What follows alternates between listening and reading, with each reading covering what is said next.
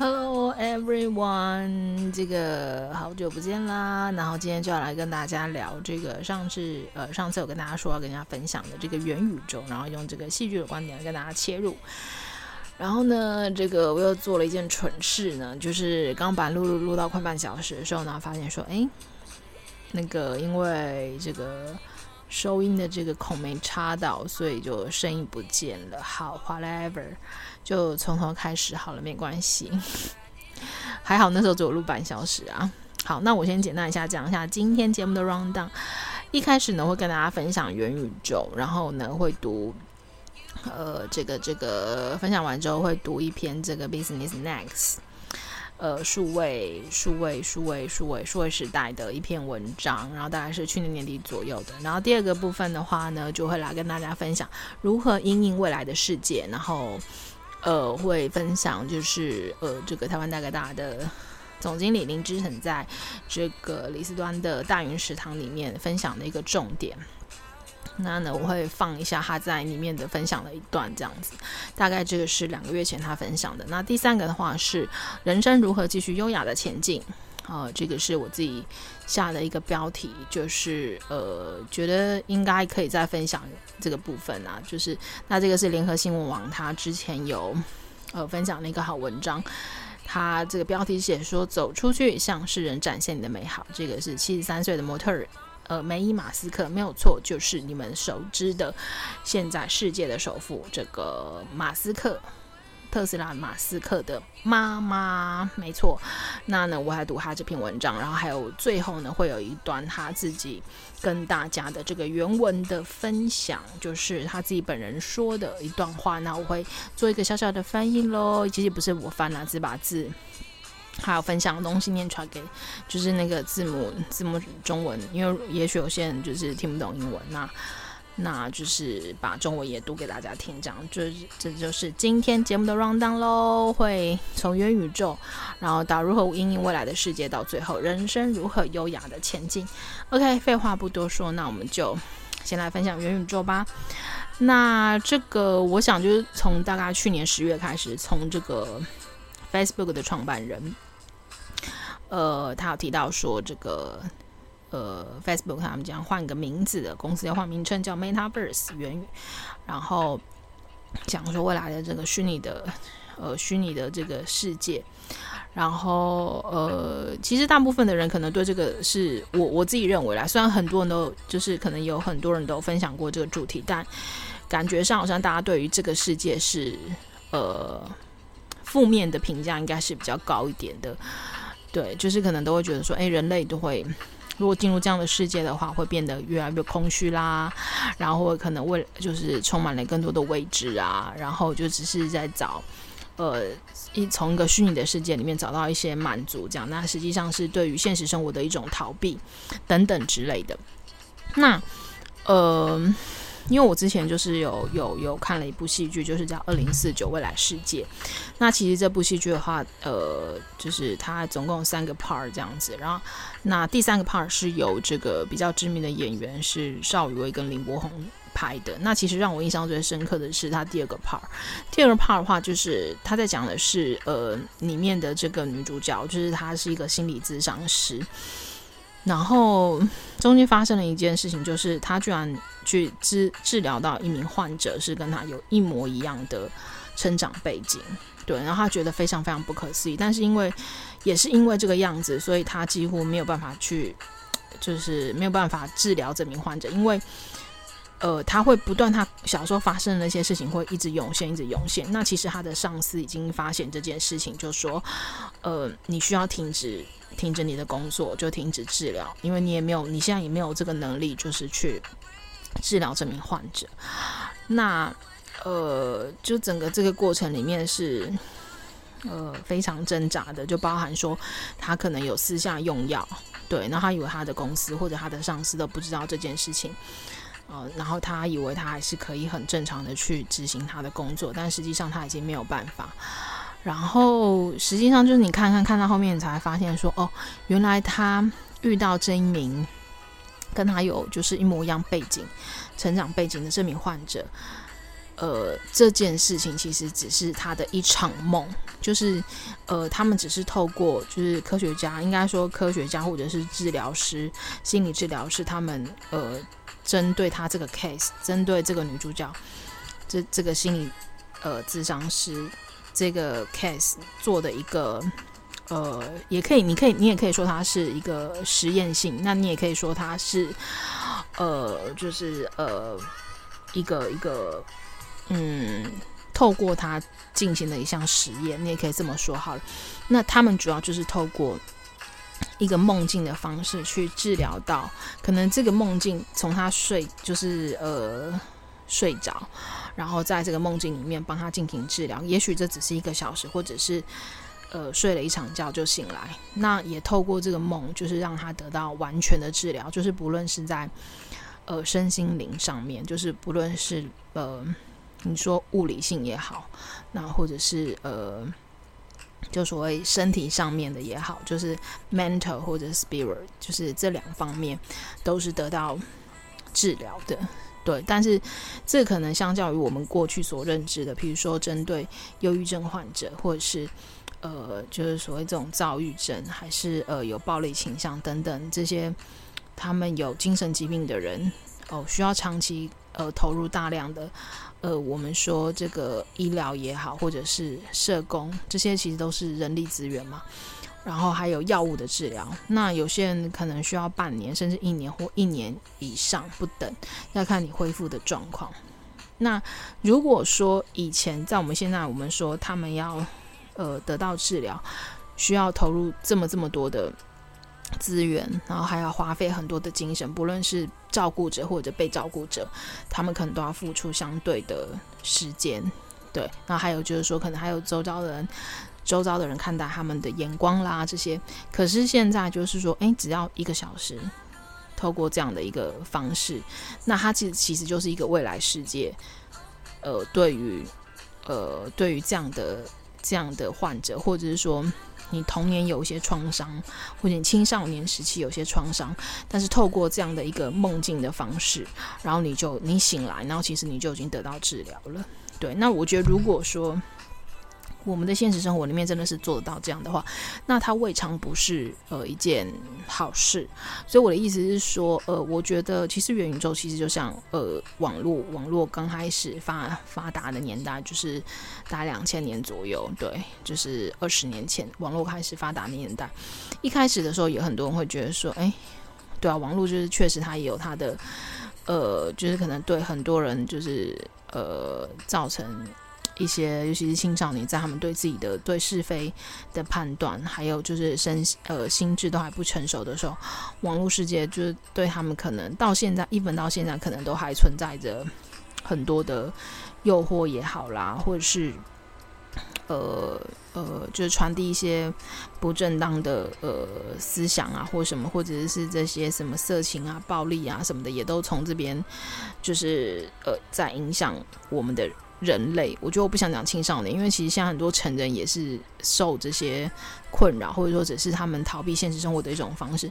但是你不得不承认，就是说，透过网络的世界，我们也为这个世呃这个世界很多的资料的建构、资料的管理，还有资料的查询。对，那这相较于过去，我们可能要实际上去翻几十本、几百本书，比起来，我们只需要花更少的时间，然后就可以得取这些资料。对，那。至于说是不是人类一直在吸收这些大量的资讯，或短时间接受这么多这么多的 message，对我们人类的影响，就是是否健康？我觉得这个可能也是另外一个议题啦。就是这个是另外一个也值得我们去讨论的地方。就像说，呃，其实已经有科学家就是研就是说证明说，其实当因为我们现在其实每天接受资讯量大概是过去的大概几百几万倍、几千倍这样子。那现在的人，普遍的人是像滑手机啦这样子一直滑一直滑或什么的，其实我们的集中力是非常非常差的，就集中度啊，对，相较于过去的人，对，然后所以各方面的这些稳定性啊，还有精神什么的，我觉得都是涣散的，我自己觉得啦。对，那所以其实我在那边也是奉劝大家，就是说还是真的有时候呃休息的时候，就除了工作以外，或者非必要性的话，我真的觉得你可以关掉你所有的三 C 的东西，然后好好的去亲近大自然，然后或者是好好的跟。家人就是或者朋友啊，这样子就是一起，就是可能如果是在家里的话，你可能一起做做菜啊，然后听听音乐啊，然后就聊聊天啊什么的。我真的觉得，或者是甚至跟你家的宠物玩啊什么的，我觉得爬爬山啊，对，然后去去海边啊，还是什么的，我真的觉得那个会让你的人比较健康一点。这是我真心的，就是顺便也想跟大家说的。好，whatever，就是说。讲过来就是说，透过这个戏剧里面演的，就是我我觉得只是在印证我所说的，就是因为我之前，我我觉得就是说，这个元宇宙它的开始一定会像网络世界刚开始一样的时候，呃。大家其实是呃带着害怕的，对，就觉得哎进去如果说出不来了怎么办啊？成瘾啊怎么办？但是我想讲的就是说，如果我们把它用对，用把它当成一个技术或者当成一个媒介，用在正确的地方，用在医疗，用在呃呃很多就是呃新世界的建构上面的话，我相信呃就是让它用对方向的话，我相信其实呃这个工具应该是呃可以。呃，帮助到人类的，对，所以我觉得就是端看你怎么去用它。好，那这个是我自己就是关于我之前想要跟大家分享。那如果说你有兴趣去看一下，你也可以去看一下《二零四九未来世界》的这部台湾的戏剧哦，也是呃去年大概不知道下半年嘛，对，也不是很远的。对，我觉得你。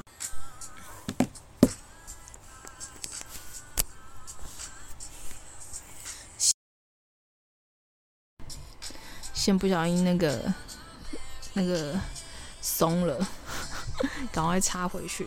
好，就是说，如果你有兴趣的话，就是也可以去看一下看一下这部戏剧。好，那其实关于就是说元宇宙的话，就是这边就是也跟大家分享一下，就是说将来的话，就是这个世界应该就是会有几个主要的大企业来主宰，那政府其他不见得是存在的。那另外就是说四大。四大行业、四大职业，在未来的世界里面，第一个是音乐，第二个是 App，就是软体啦，就是我们现在看到什么都叫你下载 App 嘛。然后第三个就是呃，影音、影音相关的东西。然后最后一个是外卖。其实跟我们现在就是疫情发生，就是大家可能都只在家里不出去。其实你也可以想象这四个，对。而且最近 Uber，最近 Uber 好像。我我那我前几年看到，但是我不是非常肯定啦。就是他现在除了食物以外还，还卖其他的东西，这样还外送其他的东西，对啊。所以其实，嗯，这个我想他们以后可能也不止做外送。好，那这个外送很特别，就是说他会做外送专员的话，他们做高就是乘坐高级的交通工具，然后以后配送的时间必须非常非常精准。这个是呃。他们就是关于就是讲说未来世界的这个主要职业，我再跟大家复诵一次：第一个是音乐，第二个是 App，第三个是影音，第四个是外送，就外卖这样子。好，那接下来的话就是朗读一篇这个数位所谓时代的一篇去年年底左右的一篇文章。那我觉得这篇文章也写的蛮好的，就是说元宇宙时代，如果你想。转职的话，你可以考虑这十种新行业，从硬体到编剧都需要。好，读之前先喝一口水好了。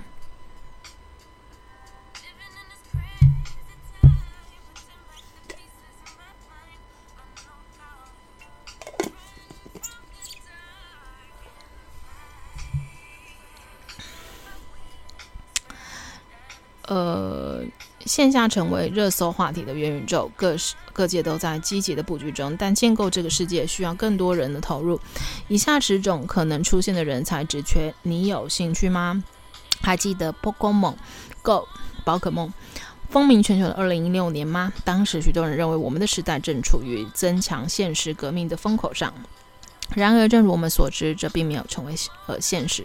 时针拨回到今天，我们又来到了一个相似的节点。以 Facebook 现在讲 Meta 了为首的科技巨头公司鼎力支持元宇宙 （Metaverse）。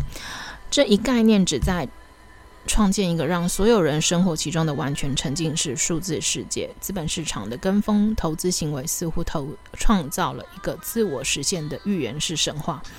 不管大家是否乐见乐于见到，人类很有可能迅速创造出一个实际存在的元宇宙，因为我们的技术超神，希望如此。因为我从事规划刮胡，而不是预测未来工作的业务，所以我深入观察了这种可能性，并问了自己的这样一个问题：元宇宙究竟会创造什么样的全新职业？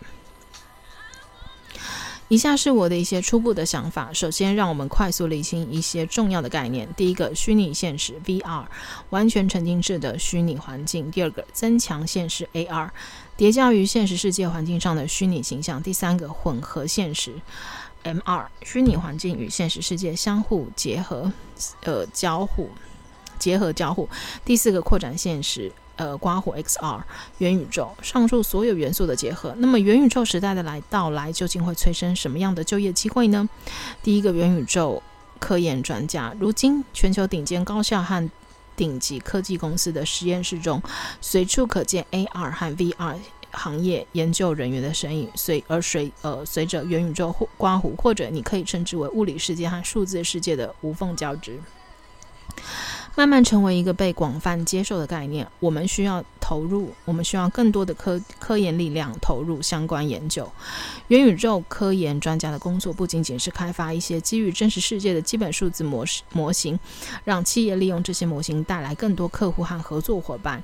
这种职业已然存在，未来会更广阔。元宇宙科研专家需要建构的是类似于基础理论的东西，即给整个数字世界有关乎，有点像没有游戏性的一级玩家。建构数学和物理学的基本理论框架，这个框架体系将是元宇宙中其他所有事物的建构基础。从游戏到广告，从工呃工厂工厂质量控制到互联网医疗，非呃 defi 呃 defi 刮胡去中心去中心化金融，这是一项极其呃复杂的事业。未来的科研人员要使用计算机视觉算法的融合技术建构并缩放原型，用于 3D 计算摄影、神经渲染、场景重建、计算成像、视觉性视觉惯性理成计、状态评估。呃，传感器融合绘图和定位，随着时间的推移，这些需求也会变得更加的强烈。要成为一名元宇宙科研专家，你需要获得深度学习计算机视觉、计算机图形学或计算成像的博学博士学位，还需要熟练掌握编程语言。祝你好运。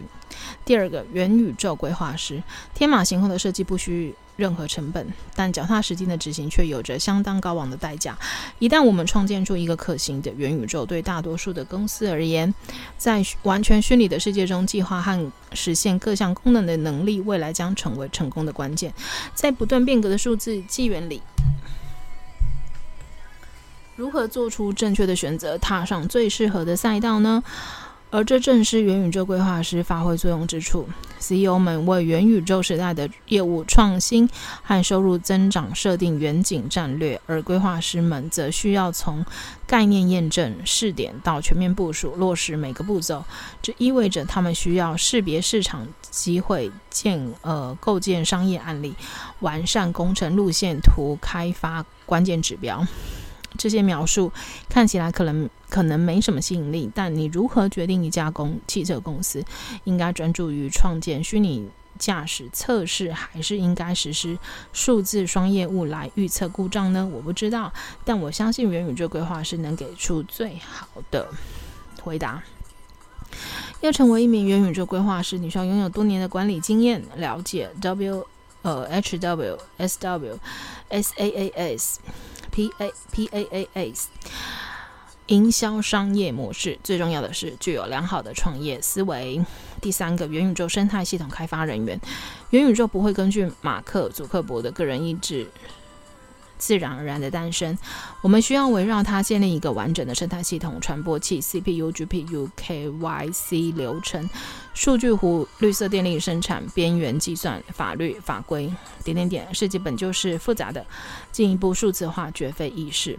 为了更好的理解其困难程度，我们不妨将之与目前汽车行业向电动汽车转型所面临的困难进行比较。尽管电动汽车产品已经存在，但它们被大范围推广的最大障碍是城市街道和道路缺少充电设设施，以及车载电池的容量相当有限。同样的。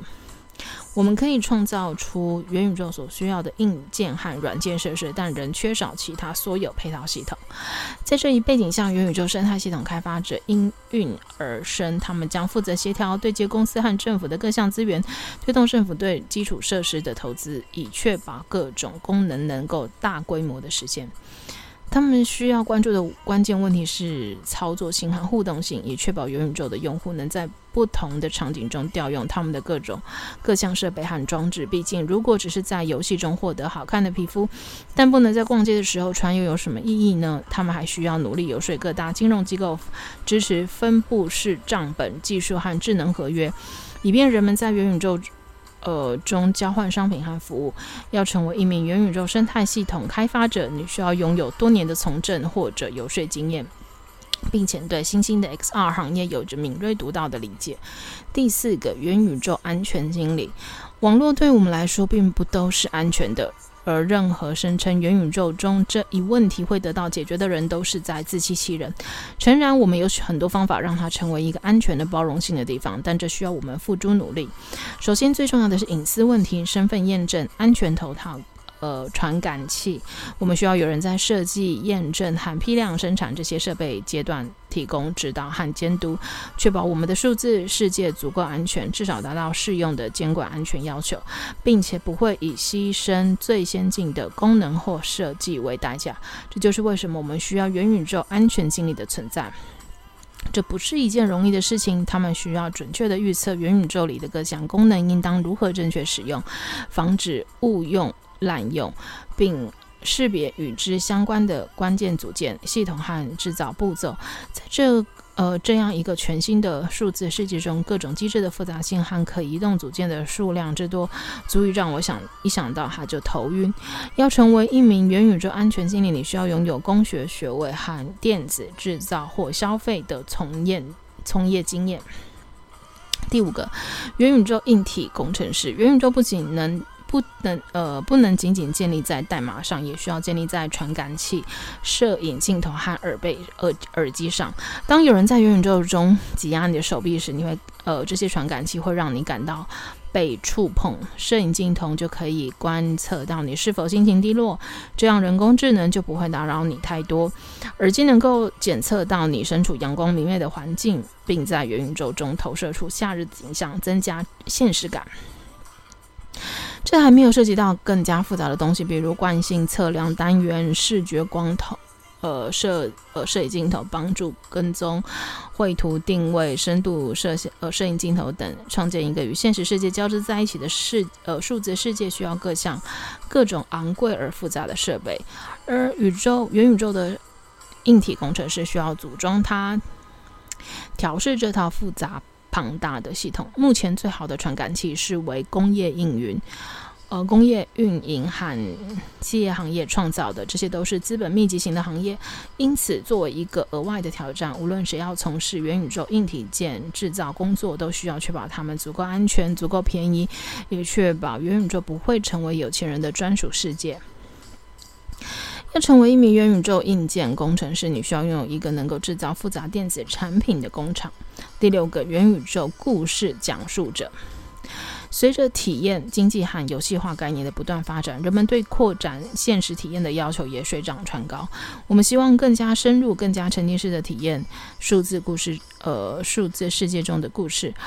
并且有所收获。我们不仅想要从中体验到人生百态、酸甜苦辣，甚至还希望有猎奇的特别的单元，而特别的体验。而元宇宙故事讲述者也随之登场。他们为用户设计身临其境的故事，对军人进行军事训练，为公司寻找新情境下的营销机会，为人们开发杀死魔鬼之类的心理解压游戏。这样的例例子不胜枚举，他们不会得到丰厚的报酬，除非你把曝光看成某种意义上的收入。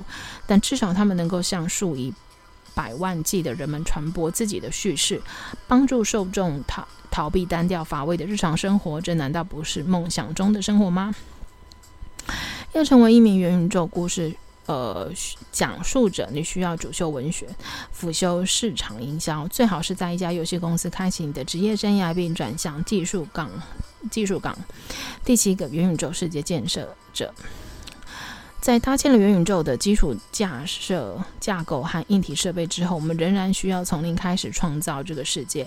我不是指编码，而是说想象。元宇宙世界建设者需要具备许多电子游戏设计师的必备技能，尽管两种职业是以完全不同的规则在运行，而前者需要具有前瞻性和面向性，因为元宇宙世界建设者需要创造的许多东西还没有以现实或方案的形式存在过，他们还需要思考规则和伦理道德的问题。当数字世界让人感觉到非常真实时，人们可以在里面杀死别人吗？可以发动战争吗？关于这些问题的讨论才刚刚开始。要成为一名元宇宙世界建设者，你需要有。当勇士的、当战士的勇气和当平面设计师的才能，喜欢玩 Minecraft 会是个加分项。第八个，元宇宙广告拦截专家。你可能想问，Facebook 不对，Meta 是怎么赚钱的？通过出售充斥平台的各种假新闻，收取定位订阅费；通过摘取和出售人体器官；通过接受华尔街的利益输送。当然都不是，Meta 的利润主要来自广告。事实上，元宇宙也可能会以非常非常相似的方式运行。你会觉得 Instagram 上面的广告针对性太强，侵犯到了你的个人隐私吗？而元宇宙会让你大吃一惊，广告商和媒体可以充分利用大数据追随你到元宇宙世界的天涯海角。想象一下，你在一个虚拟空间里行走。现实世界中的你正饥肠辘辘，因此在不自觉的情况下，你多看了几眼两边的咖啡馆和餐馆。一分钟后，各种食物的广告开始涌入你的视野。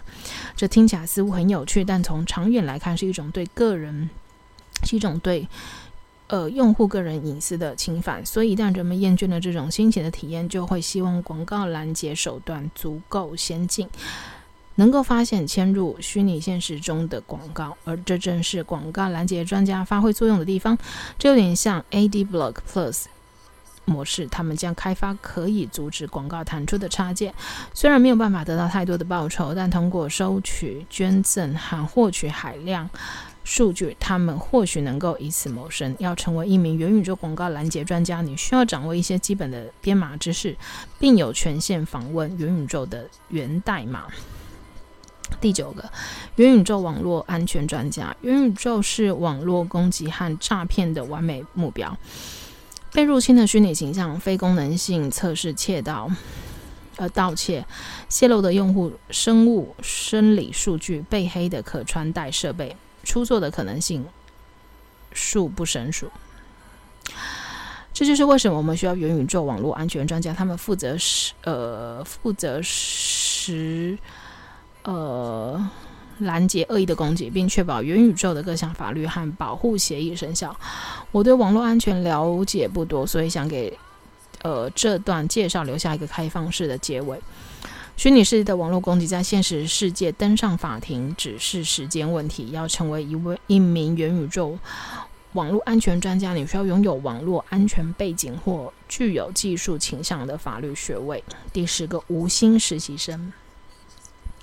我知道在这里提到无薪实习生有点像在强行凑数，但请听我说完。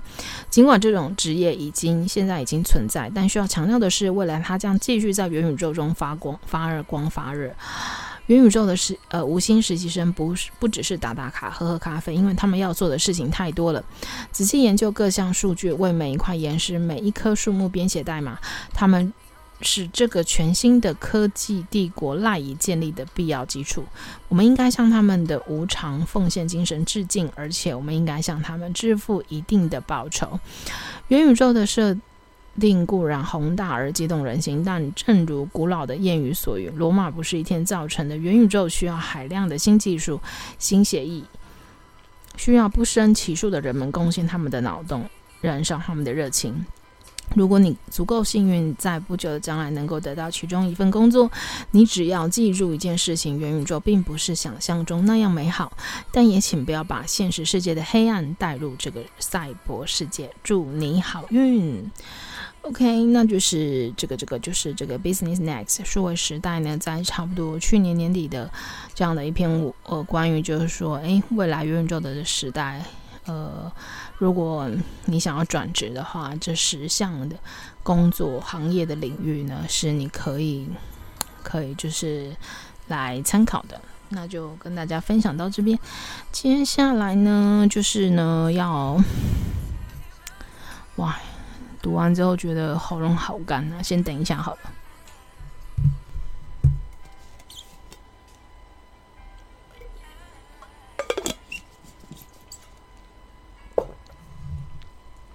好，接下来就是这个如何引领未来的世界。那我说跟大家要分享这个台湾大哥大的总经理林之晨在大云食堂这个里面访谈的一个重点。那在此之前呢，我来做一下他个人的简介。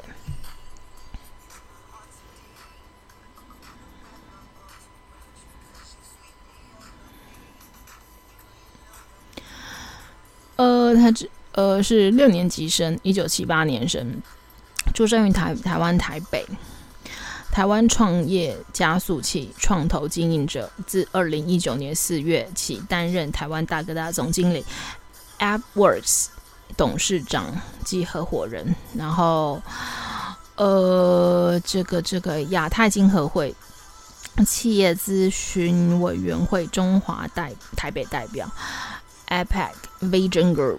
AV 之中华台北代表，亚洲矽谷民间咨询委员会共同召集人，行政院数位国家创新经济推动小组委员，二零一六年至二零一九年获选担任呃 TIEA 台湾网络及电子商务产业发展协会的理事长。OK，那这个这个母校。呃，台湾大学化学工程系学士，然后纽约大学史登商学院企业管理硕士。OK，然后再过来是一自一九九九年开始投入创业，曾先后在台北与纽约共同创办电商新创的酷哈网、AI 企业软体创新硕网股份有限公司、旅游社群新创。呃，SoSouth.com 与三 D 游戏制作创新 Muse 呃 Muse Games，两千年毕业于台湾大学化学工程系，辅修经济系。二零二零零六年，二零零六年于纽约大学 NYU 呃 Stern 商学院获得 MBA 学位。二零一七年获得美国爱豪艾森豪奖学金。二零一七年获选为第五十五届中华民国十大杰出青年。自二零零九年开始，在个人智网 Mr. Jam Jamming，呃，发表文章，分享有关创业、数位经济的个人观察，累计超过一千三百篇文章。此外，定期在《天下》杂志撰写专栏，并透过出书、演讲、接受媒体访问，分享数位产业与创业的新知识、新观念。二零零九年自纽约返台。返回台湾创办 App AppWorks，并在二零一零年推出 AppWorks，呃，Accelerator，将创业加速器的经营观念与模式引进台湾，提供创新团队免费，不用提供股权就可以注呃申请进驻，协助创业者累进与创业有关的资源、知识、人脉。二零零四年八月至二零一呃一五年四月，与哈元仪。主持中视新闻人物访谈节目《改变的起点》。二零一九年四月接任台湾大哥大总经理，成为台湾电信营运商中最年轻的总经理。OK，这就是呃对他做的一个一个一个简介，林志成的一个简介。那接下来我们就来听一下。呃，他在这个大运食堂里面的我解呃，也不是解录啦，就我觉得这一段是他的分享非常非常棒，我们就一起来听一下喽。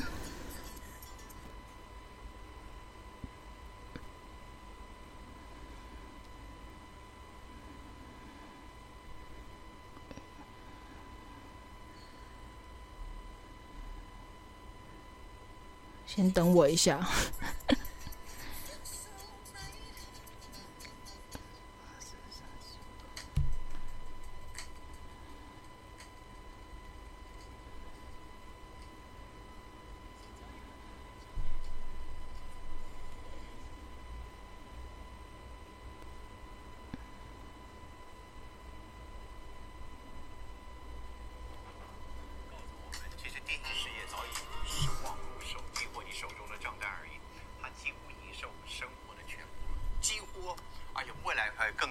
随着整个所谓的新的网际网络或者物联网，还有所谓的元宇宙的介入，啊，这里面都要靠着我们周围的无所不在的这个电信网络。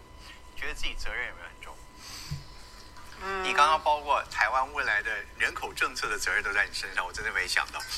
我我我会觉得有一个，那个是我我有点爱管闲事了。我会觉得责任比较重的是我，呃，我可能算是我这一辈。比较早啊、呃，接一个这样的有啊、呃、有规模的公司的一个一个 leadership 的角色了。嗯、那呃，其实台湾过去都一直在讲说，这个啊、呃、应该要加速让这个六七年级生接棒啊，让他们有一个舞台。那我算是六年级生里面比较早有机会接到这个棒子的，所以我会觉得说，我自己如果能够把它表现得好，可以给更多的企业有信心吧。这个棒子交给六六七年级生，那台湾的这个。整个呃企业新陈代谢的速度就会变快，所以我们常常说世代有不同的思考。以您自己的身处这个您这么年轻的，刚过四十没多久，以这个世代来思考，呃，你怎么看我们将来这个未来的台湾的未来的发展会是什么样子？呃，我觉得台湾未来的发展是有大好的前景在我们的前面的，因为呃，台湾现在问题倒不是呃。呃，就是说失业的问题，现在主要的问题是企业在找不到足够的人才啊。即便是呃成功如台积电，如果你去问台积电的呃这个朋友们，他们到现在都还在有呃缺乏这个足够的人才来去指引他们成长的问题啊。所以说呃，台湾其实接下来的十年应该是我们的黄金的十年啊，因为世界上的产业发展从比较呃呃过去比较这个低阶的这个靠大量劳力。来创造价值的这个世界，开始进步到要靠创意，哦，靠这个智慧，靠研发来创造创造价值的这个世界。那台湾刚好其实攻逢其盛，我们就是处于一个这样的一个一个。你现在眼中，你觉得你要挑选的人才应该具备哪些条件？在未来？呃，我会觉得只有一个条件而已，就是学历。但是这个力呢，不是精力的力，嗯，是力量的力。嗯，我刚刚一霎时间以为学的学历，哇，这怎么这么现实？好，你解释一下这个学历什么意思？简单来讲哦，这个世界变化的速度会越来越快。嗯，所以所有你昨天学的东西，你到了明天其实都是都都已经半衰了。嗯，而明天世界需要你的都做的事情跟呃学的呃使用的这个知识，其实今天还不存在的。所以你必须要有这个能力边走边学习。哦，举个例子来讲好了，这个现在台湾可能有将近。十万人，他的工作是这个直播主或者是 YouTuber 这种，嗯嗯，呃，十几年前这十万工作是不存在的，也就那现在在学校里面也没有任何一个科系在教你怎么当 YouTuber 或直播主，对，这个是一个凭空发生的一个行业，但现在已经有将近十万人是在这样的行业工作，透过在这样的行业工作来创造自己的生活。那如果你没有一个很强的学历啊力量的力的话，其实过去这十年在这个直播主。呃，这个 YouTuber 崛起的过程中，你是没有没有办法参与的。好，所以说，呃，太多太多这样的例子了。那往前走，我觉得这样的变化只会越来越快。所以对我来讲，其实真正最重要的就是学历而已。嗯，那你怎么看一个他的学历？你用什么标准来衡量？其实只要问几个简单的问题就可以知道了啊。其实，呃，问问你对什么东西有兴趣？那你有兴趣的东西，你有没有学？你学了多少？可不可以表演一下给我看？为什么？因为在现在这个时代，我我我在念 MBA 的时候，那个时候我们非得要飞到二零零四年，非得要飞到美国去跟美国的这个 MBA 的教授学这些金融相关知识，因为你没去没没去美国，你学不到这个知识的。但是到今天，如果你对任何这些知识有兴趣，你打开电脑，打开 YouTube，打开 Udemy，打开这个 EDUX、Coursera，所有的知识都在网络上唾手可得，你想学就学得到。所以变成当你对一个事情有热忱。有兴趣的时候，你有没有真的动手去学？还是你只是啊、呃、坐在那边，什么行为都没有发生。嗯，那所以一个有学历的人，他其实是有一个有行动力的。当我想学一个东西，我就会动手去把它学起来。嗯，那当你是这样的一个人才的时候，我跟你保证，在未来十年、二十年、三十年的世界，你一定会表现的很好，因为这个世界需要什么？我记得你还说过，你觉得在行业里面要有一个目标，就是要做到那行业顶尖的百分之一。这也是你觉得对年轻人他应该有这种自己的期许吗？对，就是说你在任何一个工作里面，如果你能够做到那个工作的百分之一、百分之二，你一定会有很好的收入跟生活。不管你要讲再冷门的插画家、漫画家，这个呃呃这个踢踏舞家，各种不同再冷门，以前爸妈觉得这个没有办法变成一个职业的工作。如果你在现在这个世界里面能够做到百分之一、百分之二，你都会有很好的工作。呃，现在台湾最红的 YouTuber 端哥知道是谁吗？绝对不是我吧？端哥正在成为最红 YouTuber 的路上，真是不要脸。谁？这个叫做 David 五二四，好像他是一个弹贝斯的贝斯手。哦，真的？他有一千万的订阅数，一千万哇，不得了。那他不是台湾人哦，他是一个意大利人。嗯。然后呢，他觉得台湾很不错，他大老远搬到台湾来，所以空降台湾，成为台湾。最热门的这个 YouTuber，嗯，所以你看，他是一个贝斯手，但他的工作不是在 band 里面弹贝斯，他把自己变成了一个 YouTuber，他成为在 YouTube 里面最最热门的一个贝斯手，然后他不管他要住在全世界哪里，住在台湾也好，他都可以继续他这份工作，这个就是新的世界，哦，所以当你有能够有能力把自己变成这个里面 YouTube 的贝斯手里面。百分之一、百分之二，你就会变成一个形成一个很好的位置。嗯，那这个是其实所以未来的领域不是像过去这样分得那么清楚，它其实是非常动态的。所以你随时有机会切割一个新的领域，哦，变成那个领域全世界百分之一、百分之二，你就可以呃有一个很好的人生。我们也看到了林总。好，那我们就大概听到这。那我觉我想就是说，刚刚如果你有在听仔细听的话，你应该就可以知道，呃，他在分享的就是这些内容，就是关于就是说你。在未来这个时代呢，你需要有的是一个很好的学历，力量的力。就是说，我觉得其实简简单来说，就是说你需要不断不断的学习，因为其实你可能因为世界变化的速度太快了，那我觉得这个工具或者是科技的变化的速度超越你的想象，所以你之前可能学的东西就已经不敷使用了，所以你必须要不断的学习，你才能够不断的去 catch，呃。呃，这个就是说，不管在任何产业也好，然后或者是在你有兴趣的东西上面，你都一直需要不断去学新的东西。呃，对，那其实我觉得这个也不是说，是只有这个在这个时代，我我想其实过去从过去到现在，应该都需要一直，你需要一直有这样的观念。那如果你觉得说，哦，你在你现在在一个你的工作岗位上面，或者是大企业里面，你觉得很稳定的话，我只能跟你讲，就是你你真的千万不要这样想，因为我觉得像过去说，就是你在一个单位里面，然后你想要在那边做做到退休，然后就是很稳定啊什么的。其实我我想未来是这个东西应该已经，我不敢说它不会存在，但是我必须说它一定是。越来越来越来越少的。那另外一个部分就的话，就是我觉得他讲得非常好，就是说你对于你自己有兴趣、有热忱的东西，你有没有真正开始行动，就是真的去做，然后你期许你自己就是做到，呃呃，就是不要我们不要不要讲，就是呃什么顶尖呐？我觉得就是说。嗯，他是不是能够真的成为你呃，就是一个主要的经济来源呢？或者是说，你可以靠着这个职业，其实你就获得财务自由？对，我觉得是这个部分。那呃，就是他说是这样子的人，就是前面提到的，就是你要不断的呃学新的东西。那第二个的话是呃，对自己有兴趣的东西真的付诸行动，而不是说。哦，我对这个有兴趣，然后就是就是兴趣而已。我觉得这样子也会很可惜啦。对，那就是其实我也想跟大家分享，就是说，我不知道你有没有觉得很多人一直有个错误的观念，就像我之前想跟大家分享说，为什么我们的教育出了很大的问题。你看，像尤其是今年，就是呃，一零四有就是讲说，现在呃有一大堆的职缺找不到合适的人才。那你觉得这是哪里出了问题？这个很明显就是我们的教育出了问题啊，就是或者是说我们对于呃在就业的这些人没有提供就是足够的教育，或者是说。呃，应该是说训练啊，或者是呃这些管道啊，就是政府真的是没钱吗？我我觉得应该也不是，只是就是说没有去做出这样一个好的配套措施。那你看，我们其实很多人都是因为呃读错科系，然后根本就不是自己的兴趣，然后要回过头来，回过头来就是去。呃，用一个自己不喜欢的工作，为了养活自己的基本生活，好好去支持自己真正想做的事情。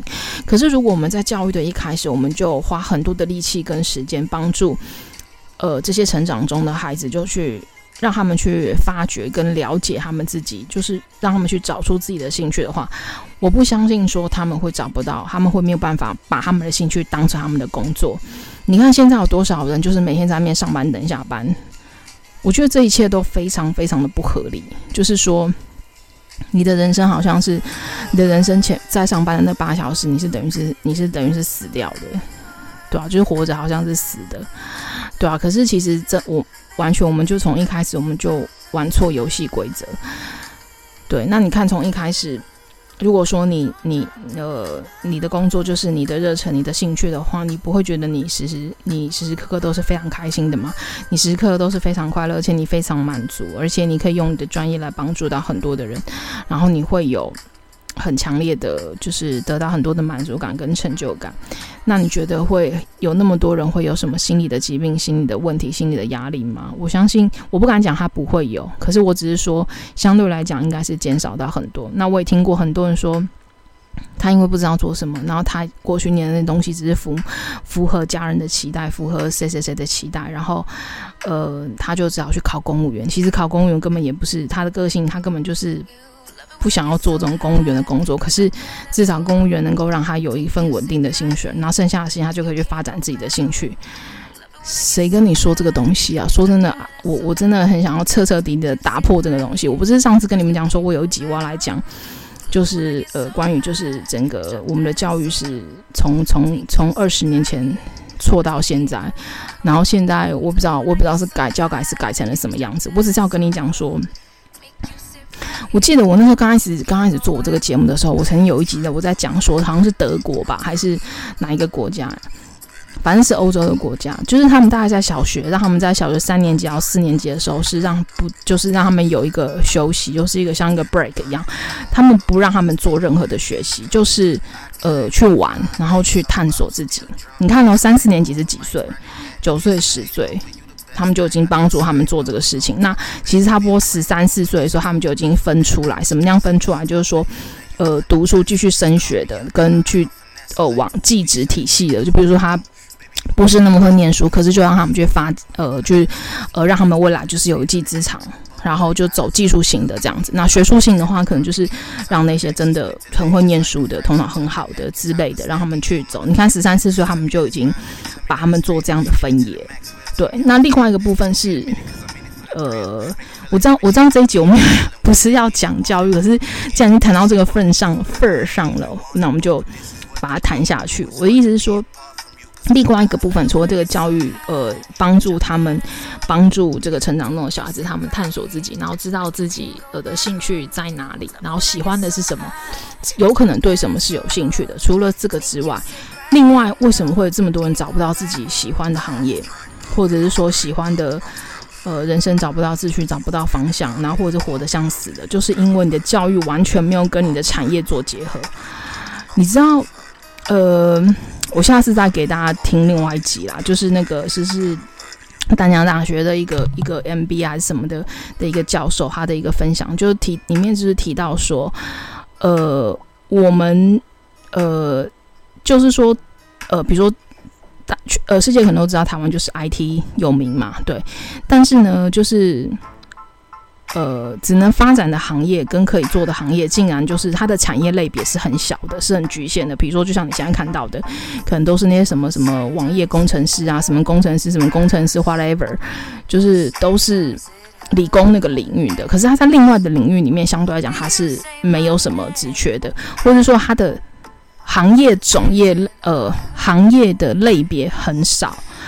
他说这个其实是不正常而且不健全，代表说人才并没有被充分的利用，就是说人才他被他被被迫只只倾向就是说。呃，我我我讲错，就是说他讲的那个词，就是说人才事实上劳动人口或者是人才是被低度利用的，低度利用，OK，它不是被高度利用。对，那你说怎么样才能够让它被高度利用？就是我刚刚讲的，你的行业类别是非常多而且细的，听得懂吗？就是你现在可能哦，我我市农工商，这是我们大概的分类，市农工商里面下面可能又分。什么什么，呃，制造业啊，什么业啊，金属啊，农农林渔牧啊，什么的这些，可能还有很多。好，那 whatever，给你就十几二十，好不好？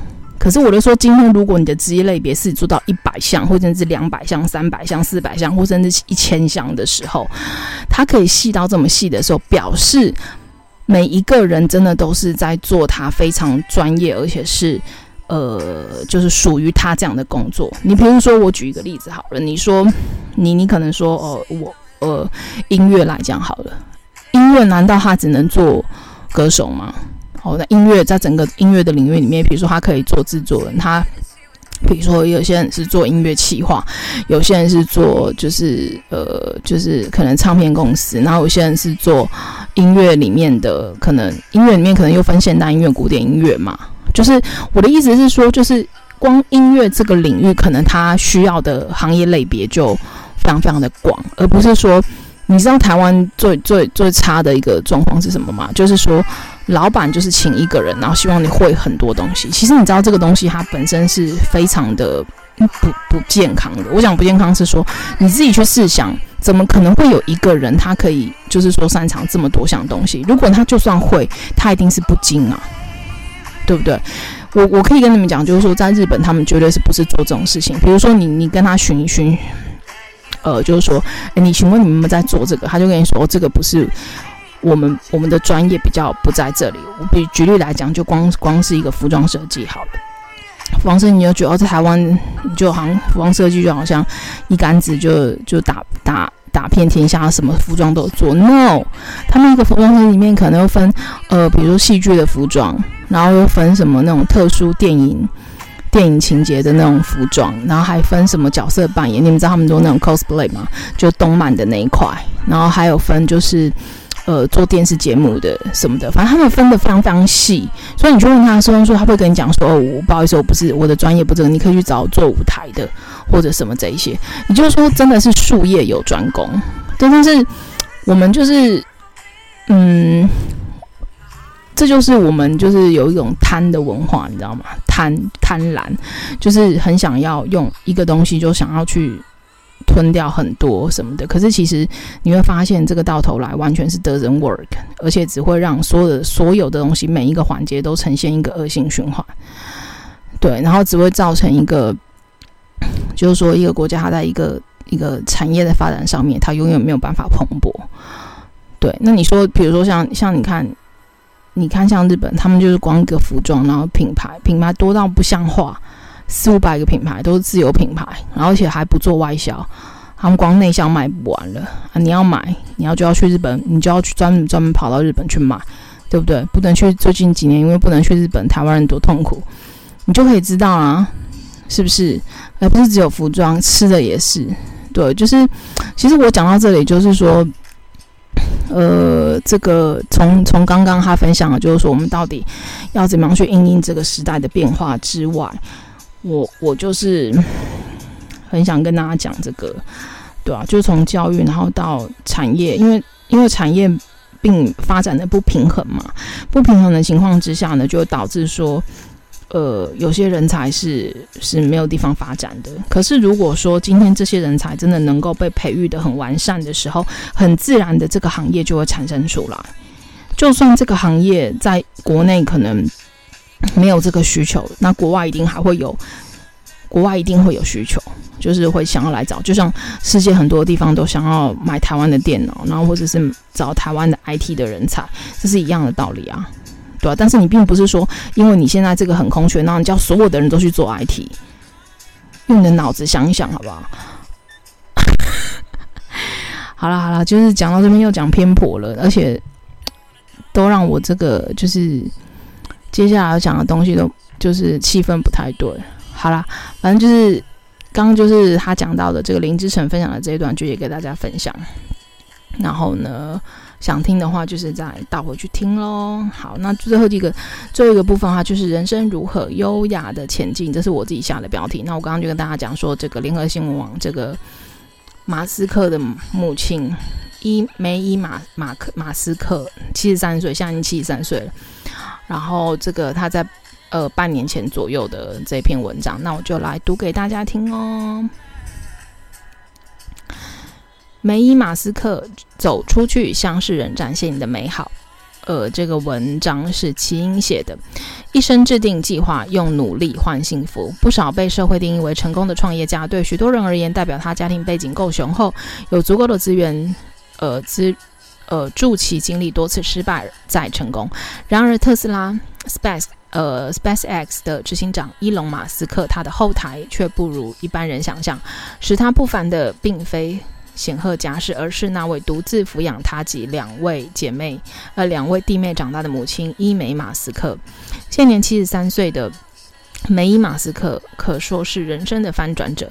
他是位有硕士学位的营养师，是在六十九岁时首次登上纽约时装伸展台的专业模特儿。他善于制定计划。且这些计划带他一步步迈向成功，但谁能想到他二十二岁二十二岁时进入一段不堪的婚姻，长达九年。经历刚怀上伊隆马斯克时就遭到家暴，因为全身带伤被迫停止模特儿工作，被失控的先生拿着刀追命追逐逃命等不堪过往。他没向环境低头，他制定一个又一个的计划，他谨记父亲的座右铭：越努力越幸福。因此，他三十三十一岁成为单亲妈妈，四十岁时开始大逆转。因为马斯克不怕老，因为他的岁月越活越越精彩，他的生命如花不断绽放。这次 Women Create We Create 专栏，呃，专题。倡议家很荣幸访问到伊美马斯克，来谈谈在这个女力崛起的时代，女性该如何自己在社会上找到定位，如何选择，如何在压力中自处。最重要的是，透过制定计划，赢得自己的未来。制定未来，勇闯人生，创造不思议未来。想达成任何目标。伊梅马斯克认为，制定计划非常必要。在充满冒险的家庭中长大，他的自传《女人的计划》提到，六七十年前那个没有卫星及无线电的年代，父母总是会谨慎地研究旅行资料，接着制定计划，然后开着飞机带自带着自己与手足横渡沙漠到世界各地探险。最终，伊梅马斯克的父母一生到过六十个国家。随父母探险的过程，因为马斯克提认到，学会制定计划不能不仅能让旅途顺利，更重要的是在遇到突发状况，有能力再赶快制定新的计划。在每趟旅途，他的父母还会培养每个孩子能独立解决问题。这也是为什么当南非法律修法让女性也可以提出离婚请求时，因为马斯克能够勇敢离开，积极争取，极力争取，呃，三名幼子的监护权，并独自带着他们展开全新人生。事实上，因为马斯克离开的是有着数辆豪车、豪呃华房的富商丈夫。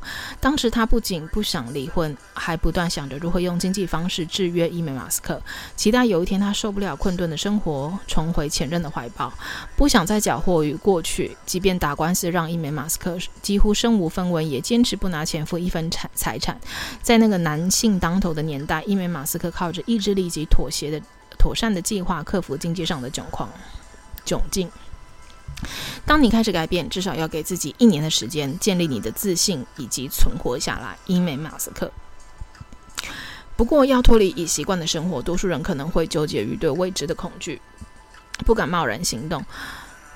询问伊梅马斯克是带着什么样的心情做决定，他回应表示，起初可能会害怕，但是当环境带到带你到忍无可忍的境界时，一定会渴望摆脱这种状态。对当时的他来说，若人生不快乐，那么拥有再多奢侈的生活也是无福消受。于是他决定行动。当你开始改变，至少要给自己一年的时间，建立你的自信以及存活下来。若你感到讨厌这个改变，随时可以回到你悲惨的房子中，但是做决定前，请先和亲友寻求意见。因为马斯克建议女性不要单打独斗。过去他从他呃过去的他从不跟家人诉说困境，因此当女人的计划见识后，他的手足非常震惊。原来因为马斯克经历过这些挣扎，他们告诉他，若当时家人知道这一切，一定能给予帮助。因为马斯克认为，当人处于糟糕的状态，无论是事业或个人，就需要做出改变。人生一定还有其他的选择，开始制定计划来改变自己的生活，而非悲惨地度过一辈子。别让自己面面俱到，战胜挫败与被拒绝的情绪。男女平权的思维下，许多女性开始创业。根据万事达卡二零二零年女性创业指数 （Mastercard Index of Women Entrepreneurs）。调查报告指出，台湾获得全球第十二名以及亚太区第四名的殊荣。台湾女性不再自我受限，能要上高峰，看着憧憬中的世界。然而，拥有多角多角身份的女现代女性习惯高标审视自己，期望带来更多的认同与成就时，沉甸甸的压力也就落在了肩上。经历过模特儿工作十次里九次被拒绝，梅伊马斯克认为女性很容易没自信，归因于。曾被抨击，更容易经历事事无法成功的困境。但他认为人都有短处，应当专注在值得与人分享的才华，并且研究它，分享它，多练你的，呃，多练你所擅长的，别尝试面面俱到。计划是达成目标的必要条件，但计划失败对伊梅马斯克来说也是稀松平常的事情。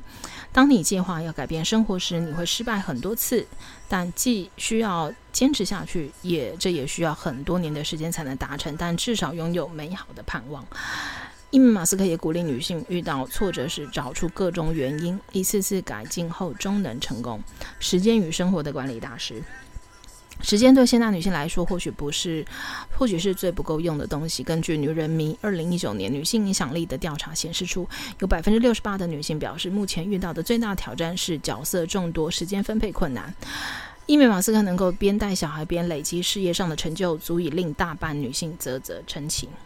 深受父亲的影响，因为马斯克坚信努力才有可能使自己幸运，因此他二十二岁时开始营养咨询事业，三十一岁独自选择独自抚养小孩，四十二岁搬到多伦多，除了营养师的工作，继续模特儿教学事业，还同时攻呃攻读硕士，六十九年登上纽约时装周伸展台等等等，直到现在事业不曾停摆，且活跃于各大社群媒体。因为马斯克有一套着自己的表时间表，在不同的时期下所定下的阶段性目标也不尽相同。也许在孩子离家之前，他们仍是你的重心，你无法取得极高的成就。但此时的你，只要生存下来，并且努力尽力地活出最好。因为马斯克如此建议台湾的女性朋友，拉拔幼子的那段岁月。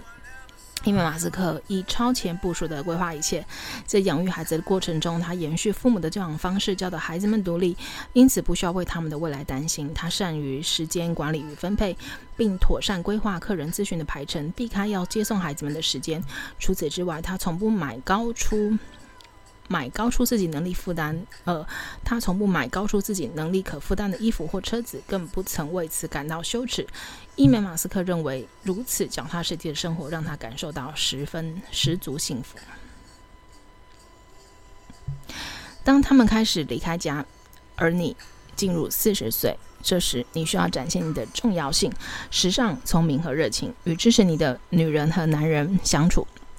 远离那些贬低你的人，因为马斯克鼓励女性别为自己设限，如同呃，如同当他当初没有想过自己三十岁之前还待在呃待在模特圈，更别说。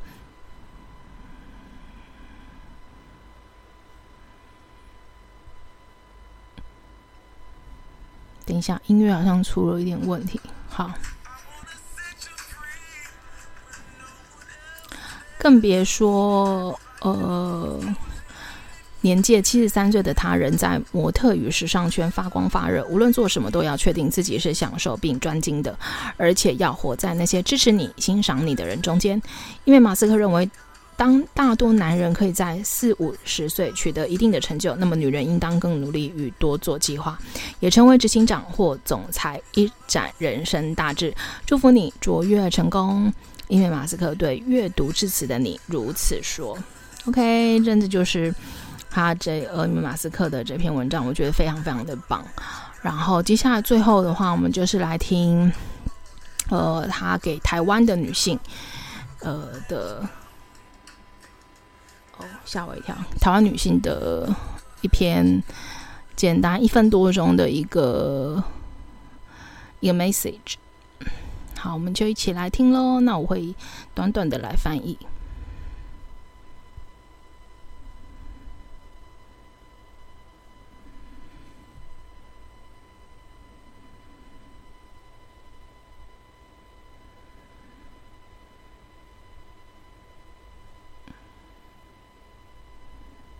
等一下。给台湾的女性，谢谢你们让我的书成为畅销书。我很高兴可以写《女人的计划》这本书。其实我并不想分享我的挣扎，但孩子们告诉我应该要这样做。而编辑也坚持坚持将那些收录在本书中。因此，如果你们备受煎熬，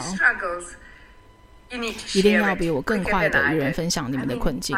我的意思是，当我的姐妹和两两兄弟看完我的的书都非常震惊，因为我不曾和他们分享过那段痛苦的岁月。他们告诉我，他们本是可以。假如现在的你并不快乐，而你真的很想要改变，那么你需要拟定计划。和我衷心的祝福你一帆风顺。